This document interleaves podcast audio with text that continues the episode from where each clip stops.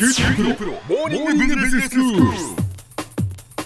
今日の講師は九州大学ビジネススクールで国際ロジスティクス国際経営がご専門の星野博先生ですよろしくお願いしますよろしくお願いします。先生今日はどういうお話でしょうか？はい、今日は物流に関わる省力化、人手を省くですね。それとコストについてお話をしようと思ってます。はいで前回ですね、e コマースの成長で今後ますます商品を配送する宅配便がですね追いつかなくなるというお話をしましたよね。うんあのその主な原因というのは労働力がですねもう対応能力を超えてるからなんですよね。はいまあ、従来のトラック輸送だけではですねもう追いつかないんで、ええモーダルシフトと呼ばれる船だとか貨物列車での輸送に移行することの必要性について説明をさせていただきました。そうですねこのモーダルシフトなのでまあトラックに代わってその船とか貨物列車で大量輸送をまあすることによって時間はかかるんだけれどもトラックドライバーの不足っていうそういうの労働問題ですとかそれから CO2 の削減にもまあ有効だというお話でしたよね。そうなんですよね、ええ。まさに安定的成長のために必要じゃないかなと思ったんですけど、はい。えつい先日ですね日本でも最新かつ最大級のあの物流施設なんですけどもあのヤマタ運輸があの羽田空港のすぐ近くに持っていらっしゃる羽田クロノゲートっていうところを見学する機会をいただいたんで、はい。ちょっと改めてこの問題考えてみたんですね、えでこの施設がもうとんでもなくすごいものなんですけど、はい。あの東京ドーム4個分の敷地にですね、ええ。2013年に建設された物流の倉庫なんですけど、まあ24時間稼働して1日あたり最大60万個のですねその宅急便の処理をするんですよね。はあ一日で60 60万万個個です。すごい数ですね。あの全長が1070メートル1キロですよね、のベルトコンベヤーの上をもう所狭しとこう宅急便が乗ってきてですね、はい。バーコードに従って目的地に向けてこうどんどんこう仕分けさせるっていうのが本当に壮観でしたね。へえすごいでしょうねだから空港の手荷物みたいにそのベルトコンベヤーの上にこうどんどんどんどん荷物が載せられていてでそれがまあ24時間その休むことなく動いて60万個処理するっていうことなんですね。そうなんですはあなので早く確実に私たちのところに荷物が届くっていうことですよね。もうその通りだと思います。うんでこのヤマト運輸ではですねこれをゲートウェイ構想と呼んで今お話したあの羽田クロノゲートに加えて関東の厚木神奈川県の厚木とですね中部地方の豊田市それから関西に同じようなゲートウェイを設置して、まあ、相互に多頻度の輸送を行ってるんですね。はいこの番組でもハブスポークシステムっていうのは何度か説明したことがありましたけれども、一度貨物を集約する拠点そのハブ拠点になるのはこのあ国内で4カ所のゲートウェイと言われるものなんですね。でそうすると今までは1日の間にこう集配した貨物を集めて夜になったらそれをまとめて出荷するってやり方をしてたんですけど、ええ今だったら24時間ですね。この首都圏、えー中部地方関西圏で相互にこう発送することができる。これが時間も短縮になるし効率化するってことなんですね。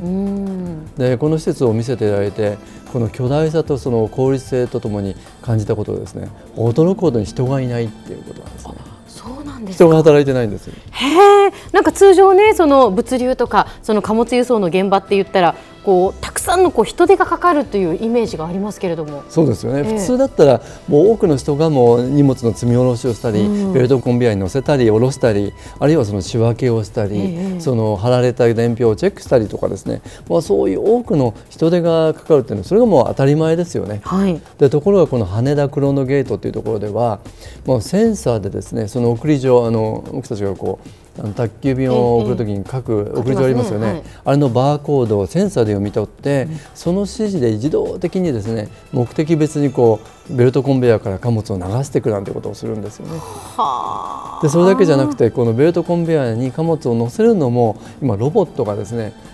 きちんとその人なんてことがされてるんですよね。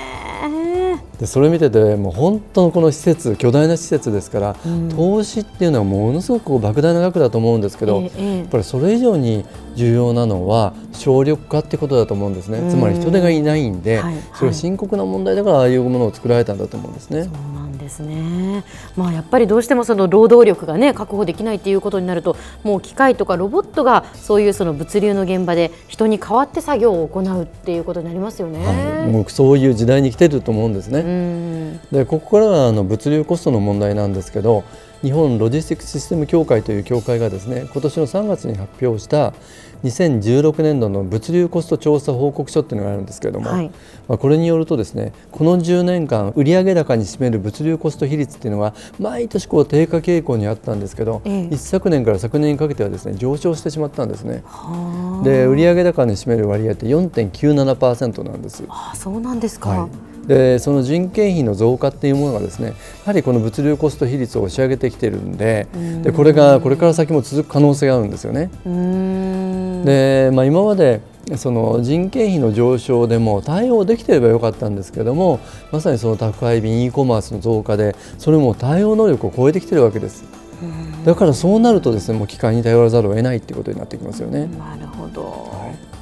で物流業務っていうとあのまず輸送すること基本として輸送すること、はい、倉庫なんかにこう保管すること梱包することそれから貨物の積み下ろしのような荷役作業、うん、それからそれを管理するっていう、まあ、こういった要素から構成されてるんですけれども、うん、まあ、それぞれに大変な労働力を必要とするのはまあ容易に想像できますよね。うん、で問題はこれからいかにそれをですねそれぞれの機能で人手を減らすかっていうことなんですよね。はあまあ、荷物は増えていく一方でね、はい、先生その e コマースだから、まあ、インターネットで皆さんも買い物をね今もう当たり前のようにしてると思いますけれどももうそれはもう減ることはないでしょうからね減ることはないですからねもうどんどんどんどん増えていく一方で、はい、となるとやっぱり荷物はねどんどんどんどんこう配達しないといけないということになりますけれどもそこにかかるその労働力というのをもういかに減らしていくか抑えていくかっていうのが課題になるということですね。はい、その通りですでは先生今日のまとめをお願いします。はい、あの物流業務っていうのは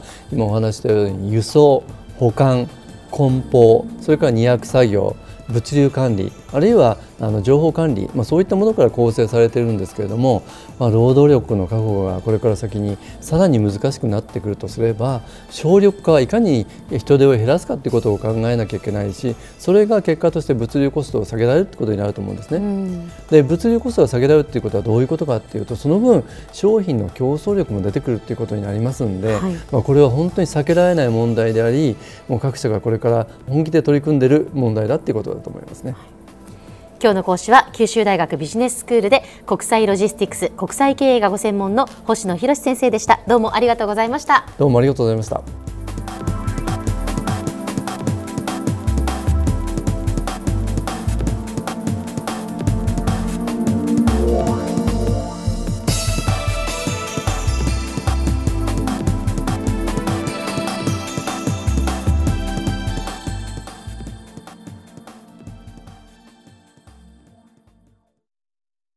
QTPRO は通信ネットワーク、セキュリティ、クラウドなど QT ネットがお届けする ICT サービスです。九州中に展開した光ファイバー網を基盤に一番身近なビジネスパートナーとして九州の企業自治体の皆様をサポートします。詳しくは QT プロで検索を。